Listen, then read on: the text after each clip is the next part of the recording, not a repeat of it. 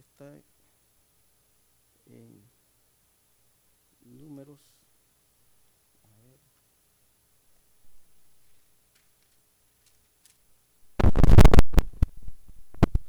Números 13.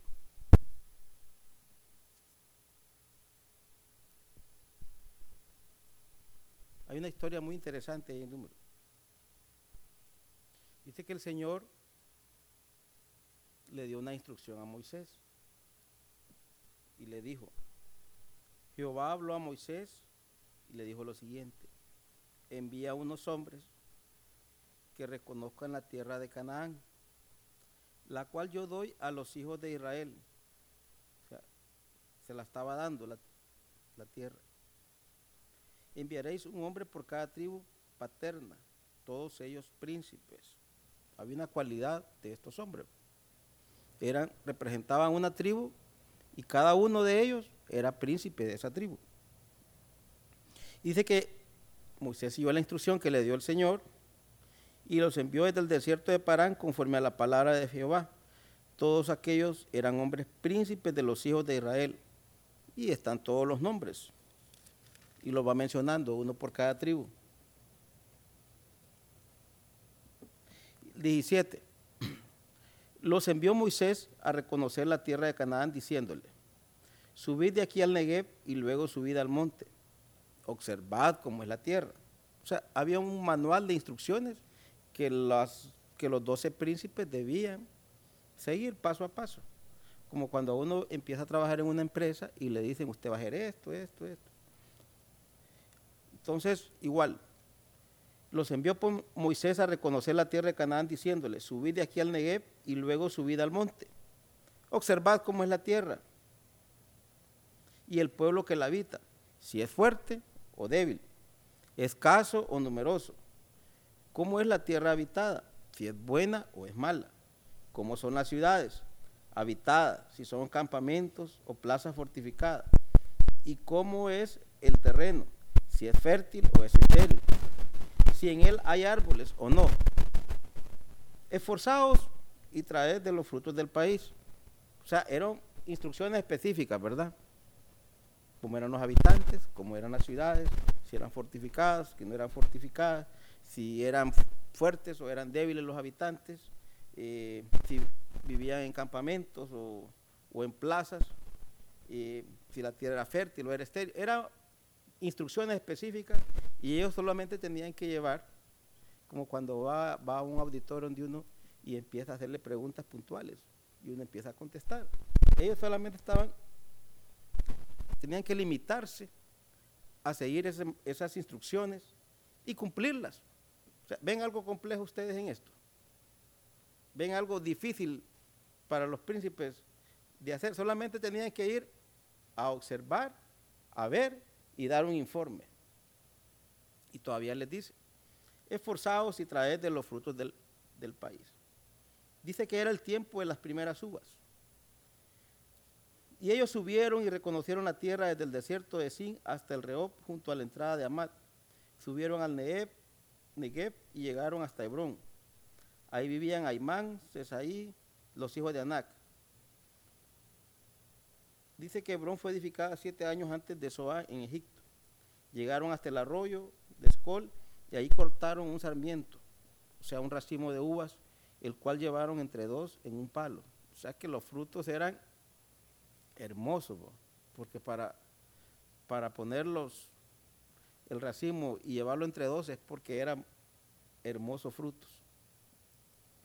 Y se llamó aquel el valle del Escol por el racimo que ahí cortaron los hijos de Israel. Pasaron 40 días que duró la jornada, o sea, desde que salieron, fueron a observar, vieron el panorama, vieron la ciudad, vieron todo como estaba, y a los 40 días regresaron. Y se presentan con quién? con el que les dio la instrucción de lo que iban a hacer. Dice que se presentaron ante Moisés, Aarón y toda la congregación de los hijos de Israel. ¿Se imaginan ustedes la expectativa que había? Porque estos doce hombres iban a llegar. Es cuando le dicen a uno, va a llegar el presidente, o va a llegar el presidente de la compañía, o, algún personaje importante. Había una expectativa, o como cuando viene a la iglesia un invitado especial, la iglesia se llena, porque hay una expectativa de quién va a venir a compartir. Entonces había una gran expectativa en el pueblo. Dice que estaba Moisés, Aarón y toda la congregación de los hijos de Israel, todos. Y empezaron a darle información. Le mostraron los frutos de la tierra. También les contaron. Nosotros llegamos a la tierra a la cual nos enviaste, la que ciertamente fluye leche y miel. ¿Qué estaban diciendo con eso? Que la tierra era muy fértil.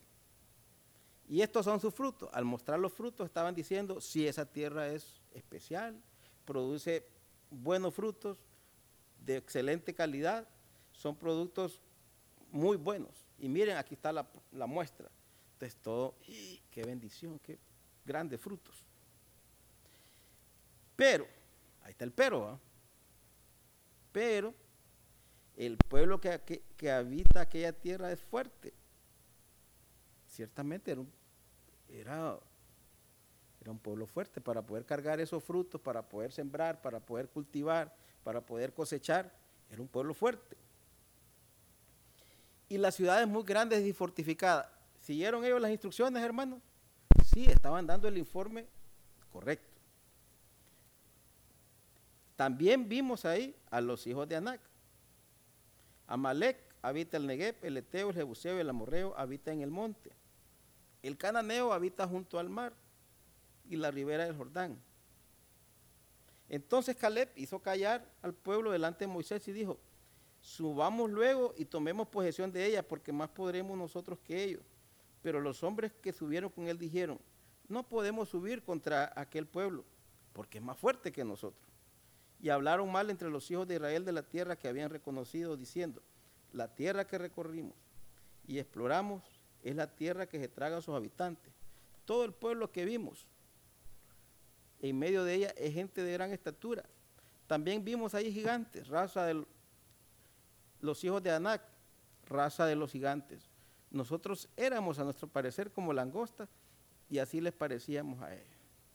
Entonces todo estaba bien, pero había un problema. Diez de los doce espías empezaron a ser negativos. Dios no les mandó a decir a que fueran con temor a través de Moisés, sino que fueran a inspeccionar. Entonces dice que toda la congregación gritó y dio voces, y el pueblo lloró aquella noche. Todos los hijos de Israel, lo escuchen bien, todos, se quejaron contra Moisés y contra Aarón, y toda la multitud dijo, y qué triste esto, porque esto se cumplió. Ojalá hubiéramos muerto en la tierra de Egipto. Ojalá muriéramos en este desierto. Hermanos, toda esa congregación que estaba ese día ahí murió en el desierto. Solamente dos no murieron, que fueron los que Josué y Caleb. ¿Por qué nos trae Jehová a esta tierra para morir a espada y para que nuestras mujeres y nuestros niños se conviertan en el botín? ¿No será mejor regresar a Egipto? Y decían unos a otros, designemos un capitán y volvamos a Egipto. Entonces vemos ahí que una decisión de diez hombres contagió a todo un pueblo. Una decisión que tomaron estos hombres de decir que ese pueblo era muy fuerte, que ese pueblo era muy grande. Entonces afectó a toda una población. Y hermanos, este es un mensaje hoy en día para la iglesia, para nosotros que lo que nosotros expresemos, lo que nosotros comuniquemos, lo que nosotros le, le transmitimos a los demás, los va a afectar. Si un hermano de aquí está alegre, va a contagiar de alegría a todos. Si un hermano está triste, ¿qué va a pasar? Va a contagiar de tristeza a todos. Entonces, estos diez príncipes contagiaron a todo un pueblo y lo hicieron perder una gran bendición. ¿Ustedes creen que Dios no quería que entrara el pueblo a la tierra prometida? Dios sí quería, hermano. Y es más, hoy en día Dios quiere que nosotros entremos al reposo del Señor. Y por eso estamos nosotros aquí, porque esperamos algo mejor de lo que estamos viviendo hoy en día. Y lo que esperamos nosotros es ser participantes del reino del Señor. Y tenemos que ser fuertes y creer en Dios que así es y que Él nos tiene preparado algo mejor de lo que estamos viviendo en esta tierra. Entonces, dice que Moisés y Aarón se postraron sobre sus rostros de toda aquella multitud y Josué y Joenón y Caleb, que eran los que habían reconocido la tierra, rompieron su vestidura y dijeron a la congregación, la tierra que recorrimos y exploramos es tierra muy buena. Y Dios nos quiere llevar, hermanos, a algo muy bueno. Él nos quiere llevar a algo extraordinario, algo mejor. Pero si tenemos temor, vamos a perder y nos vamos a quedar en la mitad de la caminata.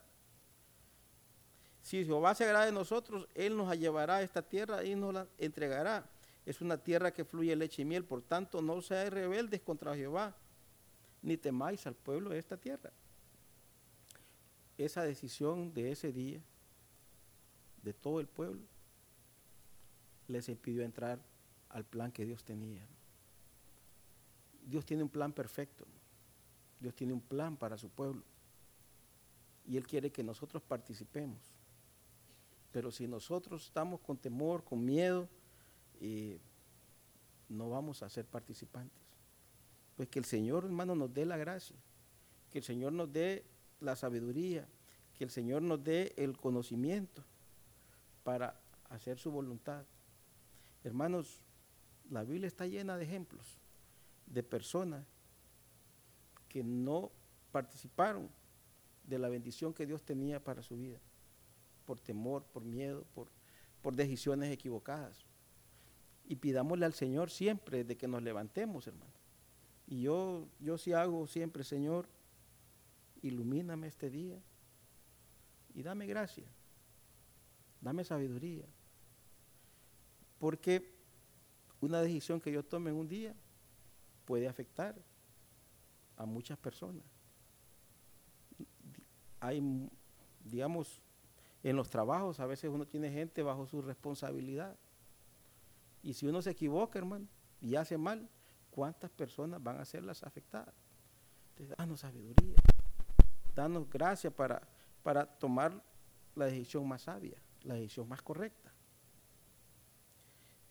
Entonces, las decisiones, hermanos, van a afectar nuestra vida, la vida de los que están alrededor nuestro, la vida incluso la iglesia muchas veces.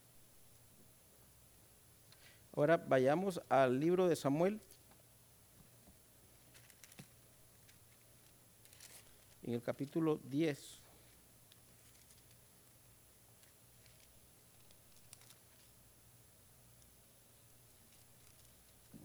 Primera de Samuel.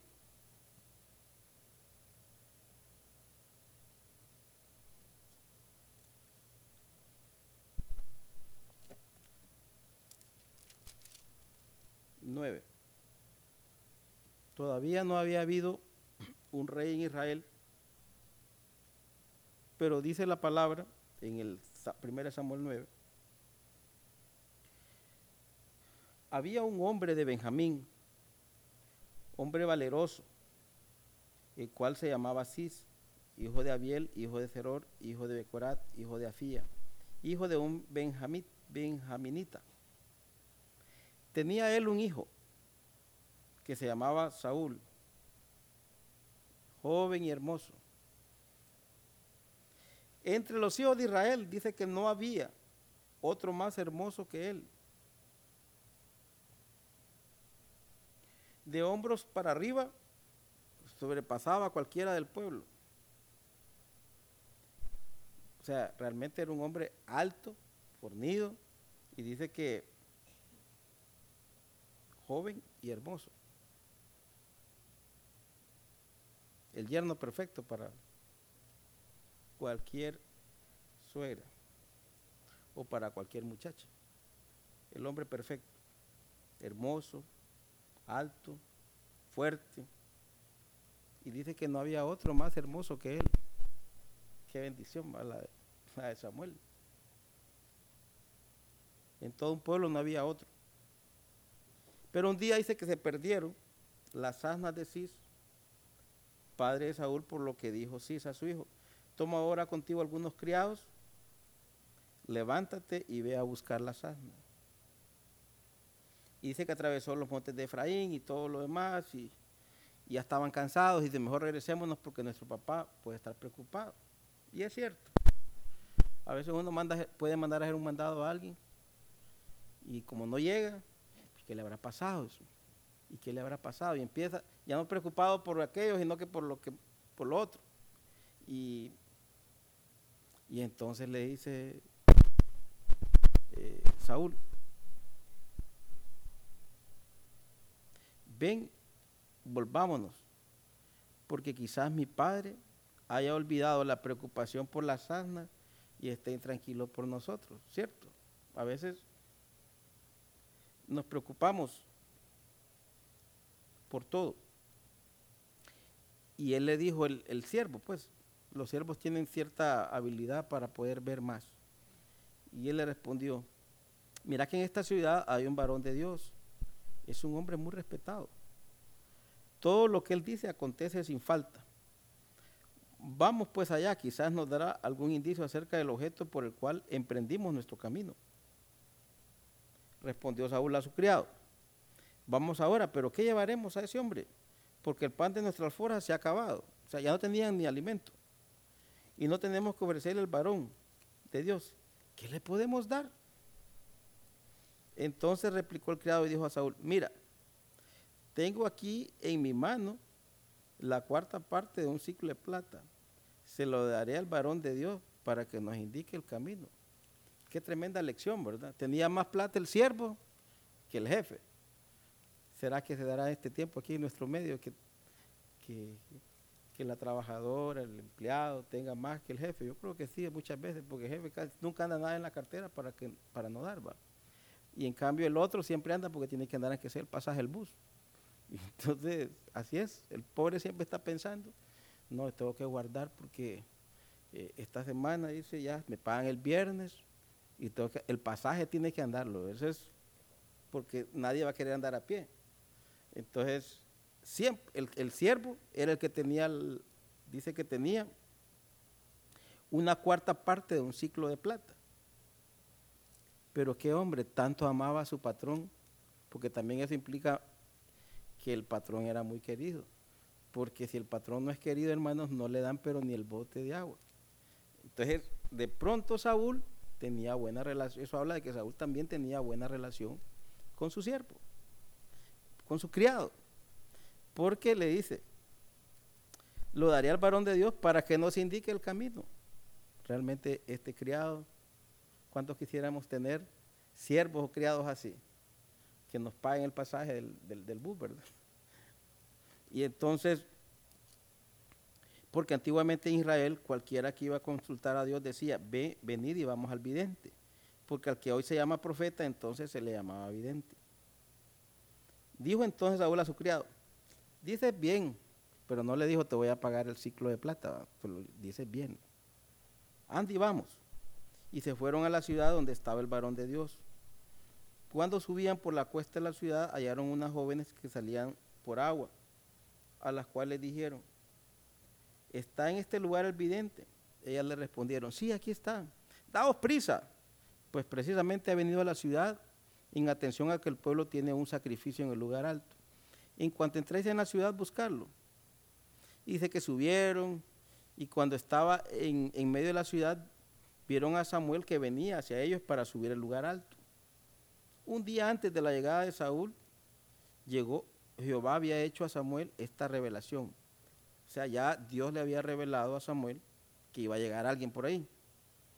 Mañana a esta misma hora yo enviaré un hombre de la tierra de Benjamín, al cual ungirás como príncipe. Y sucedió todo, todo eso. Dice que tomó en, en el 10 Tomó entonces Samuel una redoma de aceite, la derramó sobre su cabeza, lo besó y le dijo, ¿no te ha ungido Jehová por príncipe su pueblo, sobre su pueblo Israel? Hoy después que te hayas apartado de mí, hallarás dos hombres junto al sepulcro de Raquel en Celsa, en territorio de Benjamín, los cuales te dirán, las asnas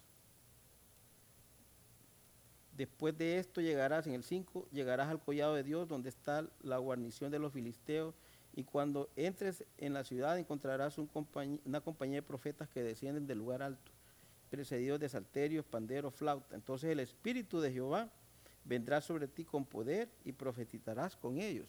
O sea, qué bendición cuando este hombre fue ungido y tenía el Espíritu del Señor y tenía el poder de Dios. Y dice que en el 9, aconteció luego que apenas volvió él la espalda para apartarse de Samuel, le mudó, le mudó Dios el corazón y todas estas señales acontecieron en aquel día. Pero en el versículo, todo era una bendición. Pero pasó algo. Este hombre que había sido ungido, que había sido, que era un hombre perfecto, que era un hombre hermoso, que tuvo la unción, eso, eso hermanos es impresionante.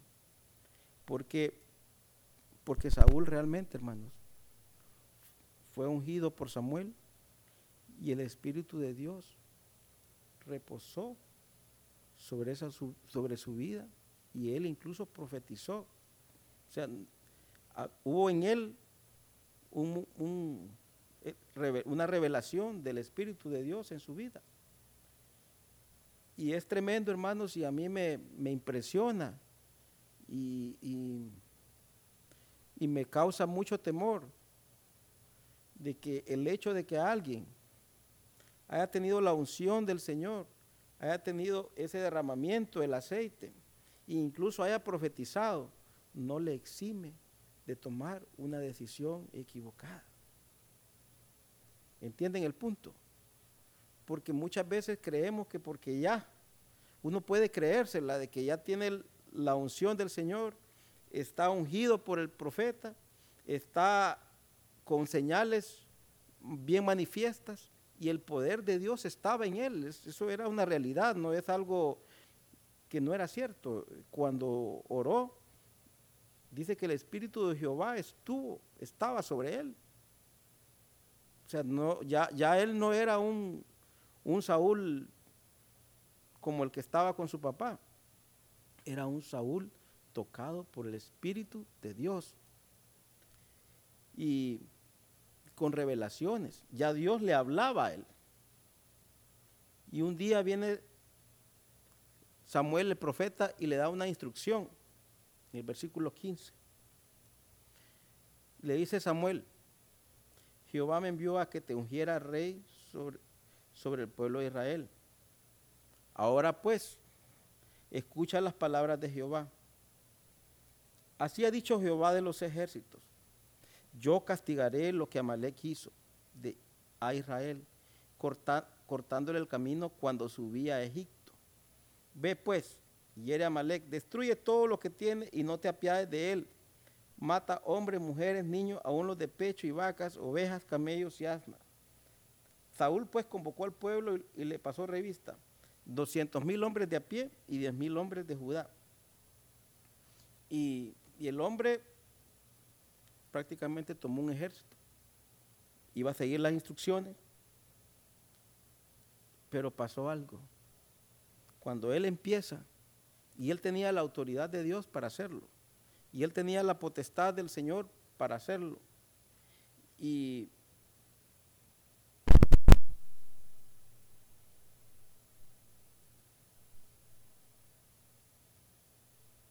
Saúl derrotó a los amalecitas desde Avila hasta, hasta llegar a Sur, que está al oriente.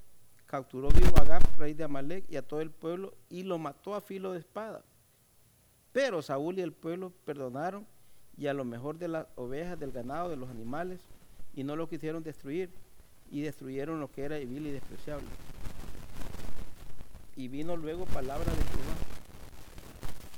Me pesa, hermanos, que el Señor nunca le pese habernos llamado a nosotros a ser parte de su reino. Me pesa haber hecho rey a Saúl porque se ha apartado de mí y no ha cumplido mis palabras. El corazón de Samuel se apesadumbró, clamó toda aquella noche madrugó Samuel para ir al encuentro de Saúl por la mañana y avisaron a Samuel, Saúl llega a Carmel y se ha erigido un monumento. Después se dio vuelta y siguió delante para bajar. Vino Samuel a Saúl y le dijo, bendito seas tú. Saúl le dijo, bendito seas tú de Jehová. Yo he cumplido la palabra de Jehová.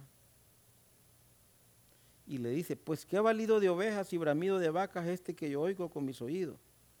De Amalek las han traído porque el pueblo perdonó lo mejor de las ovejas y de las vacas para sacrificar a Dios, pero lo demás lo destruimos, respondió Saúl. Entonces dijo Samuel a Saúl, déjame que te anuncie lo que Jehová me ha dicho esta noche. Habla, respondió él.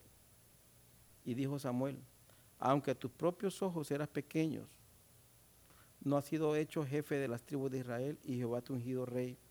Jehová te envió en misión y te ha dicho, ve y destruye y hazle guerra hasta que los acabe.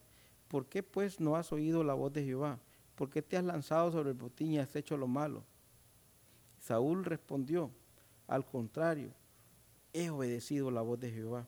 Fui a la misión que Jehová me envió, traje a Gab, rey de Amalek, y he destruido a los molecitos por el pueblo.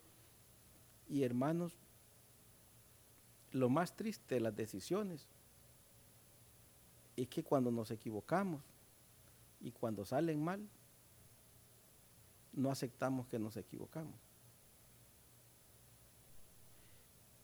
Yo creo que podemos equivocarnos muchas veces. No somos infalibles. Pero hermanos, la actitud con que enfrentemos el error nos va a ayudar. No podemos, sabiendo lo que se ha hecho, decir, al contrario, he obedecido. Y, y eso fue más, más grave todavía. Y Samuel le dijo, acá se complace Jehová en los holocaustos y sacrificios como en la obediencia. Como pecado de adivinación es la rebelión, como ídolo de idolatría la obstinación. Por cuanto rechazaste la palabra de Jehová, también Él te ha rechazado para que no seas rey. Hermanos, yo sinceramente muchas veces me equivoco. Y yo no creo que aquí no haya quien no se haya equivocado. Pero hermanos, la bendición que tenemos nosotros es que el Señor nos está esperando. Él nos está esperando y sus brazos están abiertos. Y Él sabe que nos vamos a equivocar muchas veces. Pedro negó al Señor tres veces. Pero los ojos de Dios fueron con misericordia y cuando lo vio, Pedro sabía que se había equivocado. Su corazón fue tocado. Yo no sé si, si, si, Saúl hubiera tenido otra actitud, ¿qué hubiera pasado? Porque Dios es grande en misericordia. La Biblia lo que nos relata es que él justificó su actitud, justificó su acción. Y ese es el gran problema nuestro, el de la humanidad, de los empleados, de la familia. Nunca tienen la culpa. Todo lo que hicieron está bien. Y hermanos, cuando eso sucede, ¿cómo podemos ayudar? Una vez tuve un, un, em, empleado que nos falsificaba la firma y cobraba unos recibos. Y estuvo cobrando como un año. Y cada vez que le decía, fue a cobrar allá el, alquiler, fíjate que no está el señor, me decía. Y ya pasaba, era poco, pero ya en un año suma bastante. Y yo le decía, bueno, le digo, y que es que no le hacen, el Señor no va a cobrar. No, si él va, pero nunca está el Señor, no le paga. Pues un día le digo al otro muchacho, vaya allá al taller y usted le va a encargar de cobrar porque al otro señor se le olvida, le entonces usted va a ir. Y entonces todavía el descaro, ¿va? porque viene él, yo voy a ir a decirle que, a ver si está. Y él se bajó del carro, no, no está el señor, y sí estaba el señor realmente, el del, el del taller para pagar. Entonces yo le dije, mire, como ya conoció dónde es, vaya en la tarde, busque al señor y dígale que, que usted va a cobrar unos alquileres que nos debe como un año.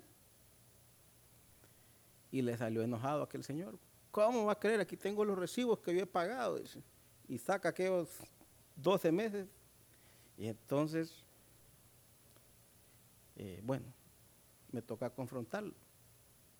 Le digo, mire, le digo yo que usted, ha estado cobrando, aquí está la firma que usted falsificó, mía, le digo yo. Y, mire, es que uno dice, eh, nada de arrepentimiento. Es que mire que usted sabe que la vida está cara, entonces yo, yo, yo usé eso, dice, pero, pero no me pido perdón, no me pido disculpas, ninguna actitud. Entonces, el problema nuestro es que nos equivocamos y creemos que tenemos la razón.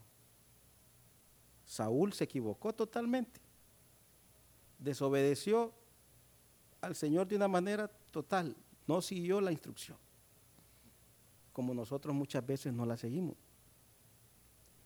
Pero cuando es confrontado, tuvo lo, yo creo que cada vez que nos confrontan, hermanos, es una oportunidad. Cuando somos confrontados es una oportunidad. Y ahí está, hermanos, si somos parte del reino o no. Si vamos a, vencer o, vamos a morir. Porque cuando somos confrontados es una, oportunidad. Y, Samuel la perdió. Porque él, al contrario, obedecido. Pero así somos nosotros. Ahí son nuestros hijos cuando se equivocan. No, no, yo no fui, fue aquel, dice. Fue, mi hermano fue, fue aquel. Yo, no he hecho eso. Y así es.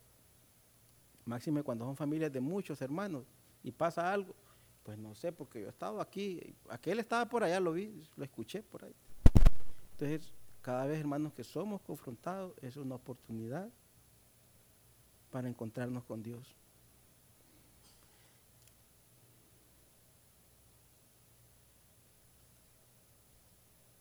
Vayamos a Ruth.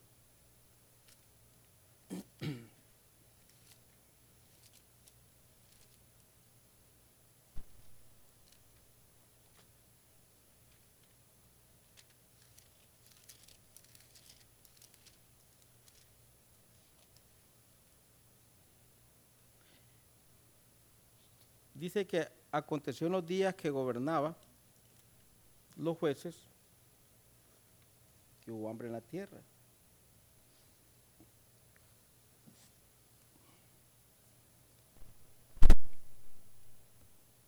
Una de las cosas que más han pasado a través de la historia es que han habido tiempos de escasez para ciertos países ha habido escasez si ustedes recuerdan también el tiempo de cuando estaba José en Egipto, la escasez hizo que sus hermanos fueran a buscar comida a Egipto, porque ahí sí había. Así que era muy común que hubiera escasez de alimento. Y dice que un hombre hubo hambre en la tierra y un hombre de Belén de Judá fue a vivir a los campos de Moab.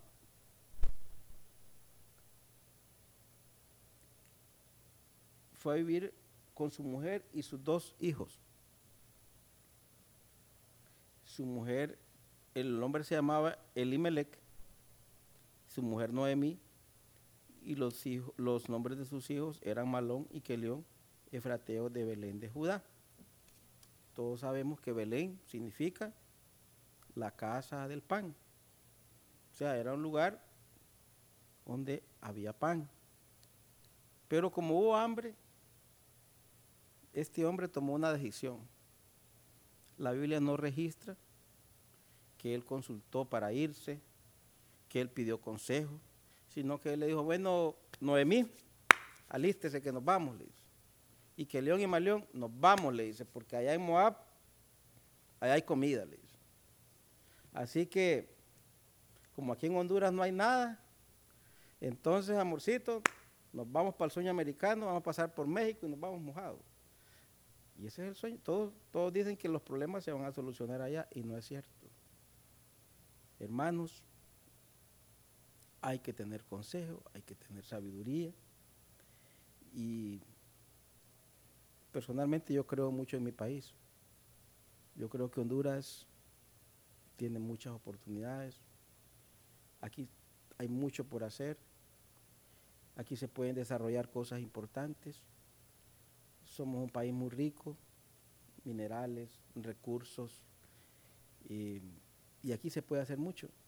Una gente, una persona con un puesto de variedad, yo le aseguro que si las hace ricas y le quedan bien, va a vender. Pone una venta de jugos, por ahí un famoso caso del trigueñito aquel, y le va bien.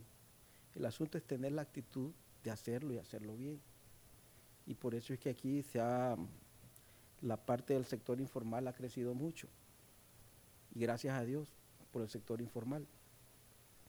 Pero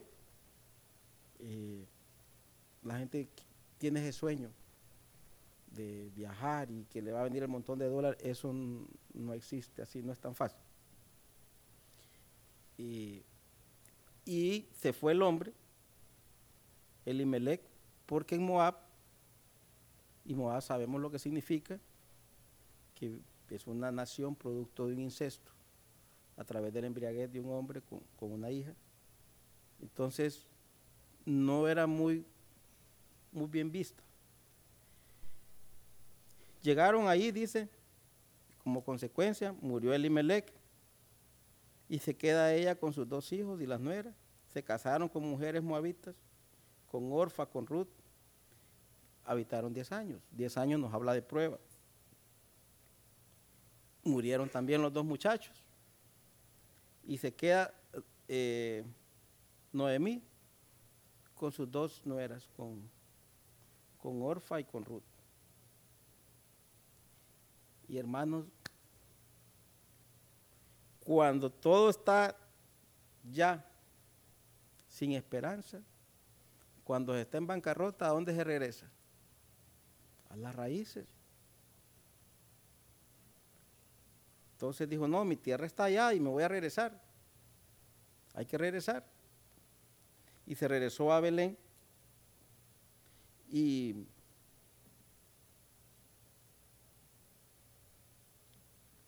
hermano, realmente Elimelech se equivocó. Tomó una mala decisión, afectó a su familia, sus hijos murieron en toda esa decisión que tomó. Pero cuando Dios tiene misericordia, Él puede hacer algo bueno. Y Dios hizo un milagro en la vida de, de Noemí y usó a Ruth.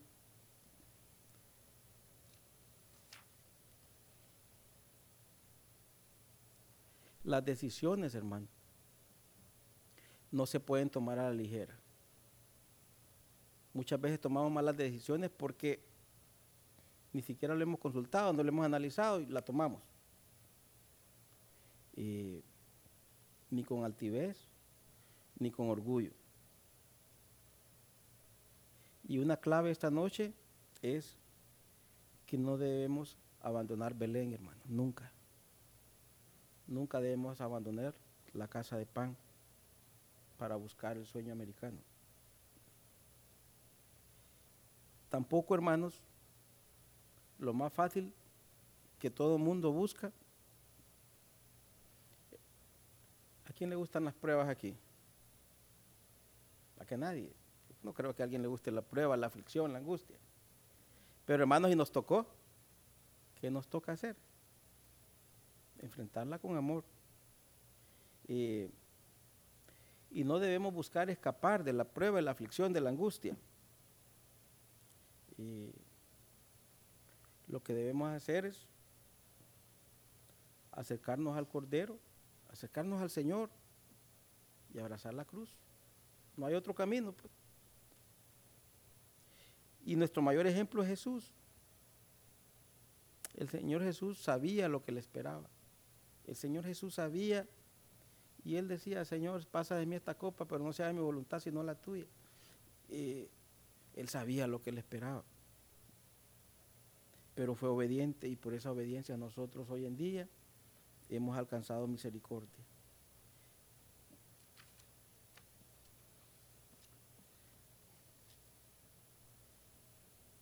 Miren hermanos, la aflicción, la prueba, la angustia no nos va a cambiar.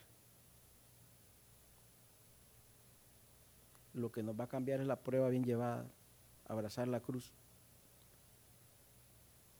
Y prácticamente Ruth, Noemí y Orfa quedaron en bancarrota. O sea, sin esposo, sin patrimonio, sin nada, solo a las tres mujeres y Noemí decide regresar. Pero las quiso convencer. No, ustedes, yo me voy sola, quédense ustedes. Pero el corazón de Ruth fue tocado por el Señor, hermano. Miren que Ruth era una persona que no tenía esperanza, no tenía, pero nada. Y por esa actitud que tuvo, logró entrar en la línea mesiánica. Se, introdujo en la línea mesiánica cuando se casa con vos y, y, fue una bendición para su suegra y, y para el pueblo, para vos, para el pueblo de Israel. Ruth fue una bendición y aparece en la línea mesiánica. Hermanos, nuestras decisiones nos van a afectar. Que el Señor realmente, hermano, nos ayude a tomar las decisiones correctas en este tiempo. Porque son tiempos difíciles, tiempos muy peligrosos. hay tiempos de escasez, tiempos de que hay que socarse. Los que estamos gorditos es que de alguna manera, por lo menos hay comida en casa. Los que están delgaditos porque están a dieta, están enfermos, porque no hay, pero, pero hay de todo, cada quien tiene su caso. Pero hermanos, nuestras decisiones van a afectar nuestras vidas. Y cuando tomamos una decisión, no pensemos que estamos afectando nuestra vida. Estamos afectando a nuestra esposa, nuestros hijos, nuestros compañeros y la iglesia. Eh, pero que el Señor nos ayude. No escapemos. Seamos como, como el Señor abrazó la cruz y hay, como dice, hay tiempo para todo, tiempo de reír, tiempo de llorar, tiempo de escasez, tiempo de abundancia, pero cuando nos toca eh, la bendición, digamos, de, de entrar en esa escasez, pues echémosle ganas, pues, ir adelante, no hay de otra. y si el Señor está con nosotros, hermano, Él nos va a ayudar. Puede ser que a alguien le toque llevar esa prueba dos, tres, cuatro, cinco, seis, ocho, no sé cuántos años, pero abrazada. Y que el Señor nos ayude, ¿verdad? Señor, ayúdanos en este tiempo. Ayúdanos como nunca, Señor, por favor, a tomar las decisiones correctas, agradando tu corazón y haciendo tu voluntad, Señor, en este tiempo. Por favor, Señor, ten misericordia, Señor, de nosotros, que cada día estamos expuestos, Señor, a tanta situación. Pero, Señor, por favor, te suplicamos que tú vengas, que tú nos visites, que seas nuestra fortaleza, nuestro castillo fuerte, Señor. Que tú seas, Señor, nuestro pronto auxilio, Señor. Tú eres nuestra esperanza, nuestro refugio, Señor. Ayúdanos, Señor, por favor, a tener un corazón como el que tuvo Ruth en su tiempo, Señor. Que no dejó sola a su suegra, estuvo con ella acompañándola hasta el final.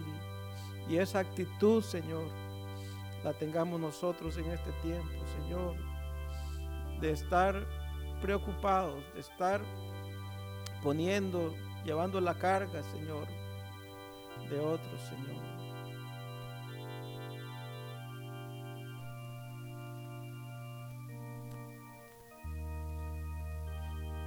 Concédeme,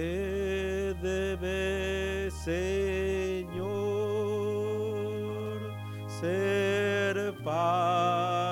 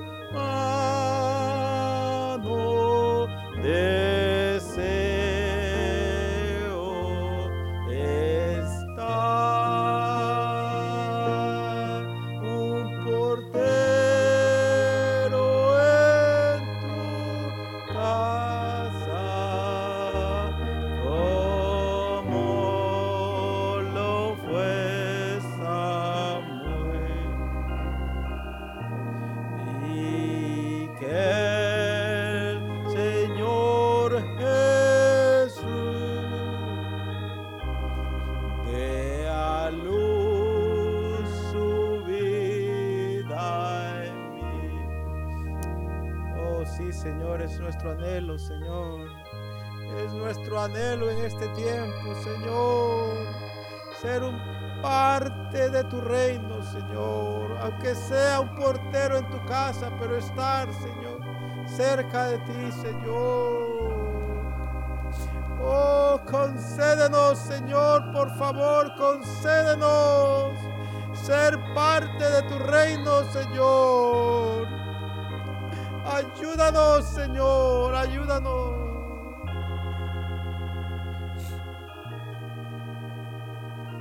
Oh, Jesús. Gracias, Señor eterno. Dios les bendiga, hermanos. Tenemos reunión el, el próximo domingo. Yo también